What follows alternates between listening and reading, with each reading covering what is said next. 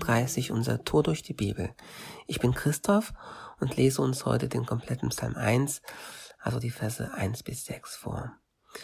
Glücklich der Mann, der nicht folgt dem Rat der Gottlosen, den Weg der Sünder nicht betritt und nicht im Kreis der Spötter sitzt, sondern seine Lust hat am Gesetz des Herrn und über sein Gesetz sinnt Tag und Nacht. Er ist wie ein Baum gepflanzt an Wasserbächen, der seine Frucht bringt zu seiner Zeit und dessen Laub nicht verwelkt. Alles, was er tut, gelingt. Nicht so die Gottlosen, sondern sie sind wie Spreu, die der Wind verweht. Darum bestehen Gottlose nicht im Gericht, noch Sünder in der Gemeinde der Gerechten. Denn der Herr kennt den Weg der Gerechten, aber der gottlosen Weg vergeht weiß nicht, wie du so tickst, aber ich bin schon auch irgendwie jemand, der happy ist, wenn er so ein vertrauenswürdiges Erfolgsrezept bekommt, wie das Leben gelingen kann und, und am Ende zu einem guten Ziel kommt. Und gut für mich ist auch, wenn es nicht so komplex und dadurch irgendwie absolut unumsetzbar ist. Und falls es dir auch so geht, freu dich auf diesen Psalm 1, der in poetischer Sprache damit wirbt und dir gleich am Anfang der Psalmen eine mega Verheißung zusagt, dass du jemand sein kannst, der wächst, jemand sein kannst, die blüht und prospert und dem oder der alles gelingt. Warum? Weil sie, weil er tief verwurzelt ist am richtigen Ort und an der richtigen Quelle. Hammerstark, oder? Also starten wir vorne. Psalm 1 beginnt damit, wie wir glücklich und gesegnet sein können. Er separiert die Welt bewusst in nur zwei Kategorien, in den Gerechten und den Gottlosen, also den von Gott losgelösten Menschen, dem diese wichtige Verbindung fehlt oder vielleicht auch abhanden gekommen ist. Die Gerechten auf der anderen Seite sind die, die mit Gott verbunden sind und die bestimmte Dinge unterlassen, Vers 1, als auch bestimmte Dinge beständig praktizieren, Vers 2. Ein weiterer Unterschied besteht in der Location, wo sie hingepflanzt sind und wovon sie sich nähern. Die von Gott losgelösten Menschen werden hier beschrieben als solche, die im Übeltun leben und weben, also die dahin gepflanzt sind. Sie haben die falschen Ratgeber und Coaches, sie wählen Wege und fällen Entscheidungen, die das gute Ziel Gottes für ihr Leben verfehlen lassen und schließlich pflanzen sie sich bildlich gesprochen in Überheblichkeit und Stolz, siehe Vers 1.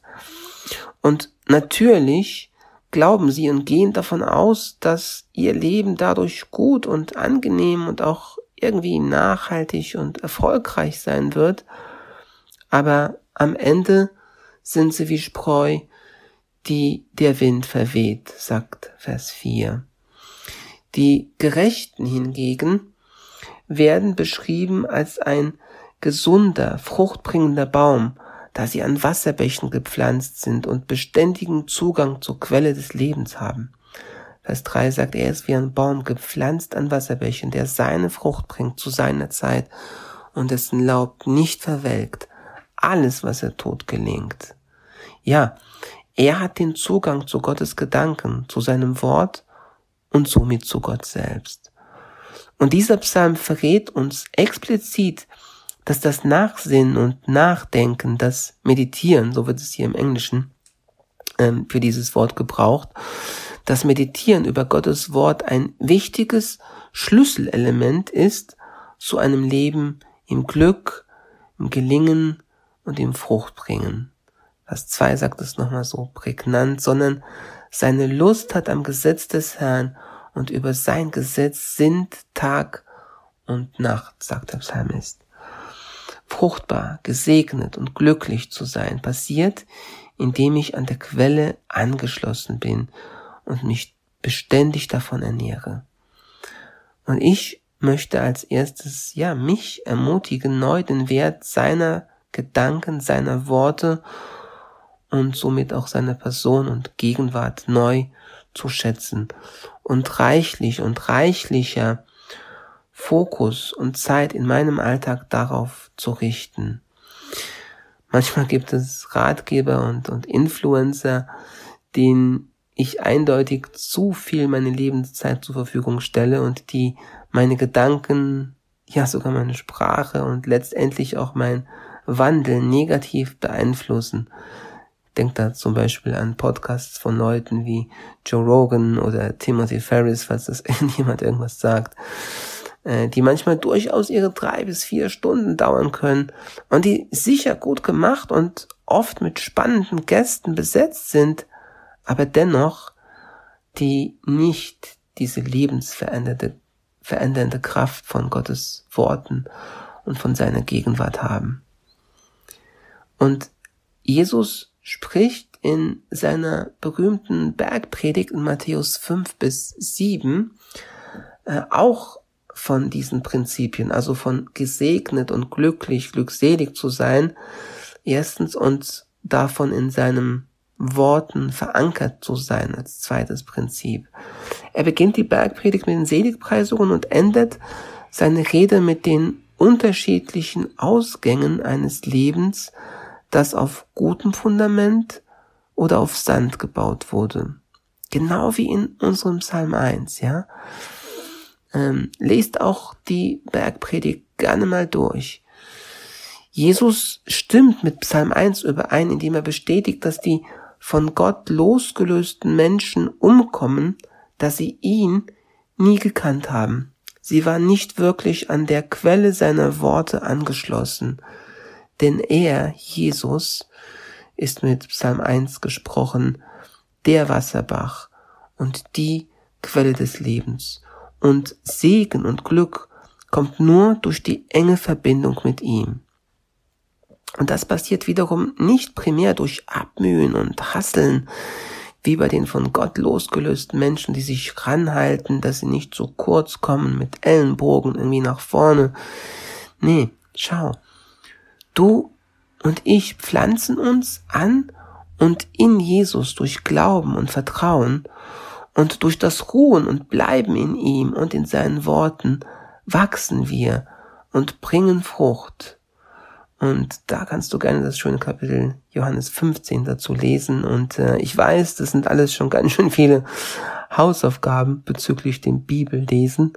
Aber wir haben ja jetzt deutlich mehr Zeit zur Verfügung, nämlich Tag und Nacht. Hab also deine Lust und Freude an Gott und seinen Wort und dadurch auch an seiner Gegenwart. Aber hoppala, ich kann doch nur wirklich Freude und Lust an etwas haben, wenn es wirklich meiner Natur entspricht und ja, und, und, und es mich dahin treibt. Und genau diese neue Natur, der das wichtig ist, was Gott wichtig ist, möchte Gott dir gerne schenken. Es beginnt nämlich alles mit einer Beziehung zum Sohn Gottes. Ich weiß noch, wie dann erst eine neue Sichtweise für diese komplett neue Realität in mein Leben kam und ich plötzlich auch die Bibel ganz spannend fand und verschlang. Ich ging damals auf, auf meine Knie und betete, Jesus, ich habe erkannt, dass ich nicht diese Verbindung zu dir besitze und bisher an der falschen ja, Location gepflanzt war.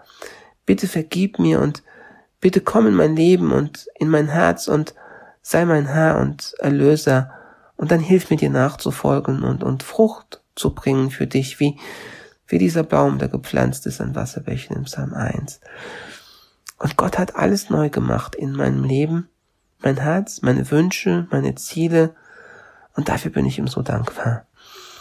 Und ich habe erfahren, dass seine Verheißung in Johannes 1, Vers 12 absolut wahr und zuverlässig ist, wo er sagt, so viele ihn aber aufnahmen, denen gab er das Recht, Kinder Gottes zu werden, denen, die an seinen Namen glauben. Und weil du heute diese Möglichkeit hast und er auch dein Herz mit seinen Wünschen und Hoffnungen neu machen und darin mit seiner Herrlichkeit und Liebe einziehen kann, darum ist heute ein guter Tag für einen guten Tag. Sei nicht nur ein Zuhörer, sondern lass heute sein Wort in deinem Alltag praktisch werden.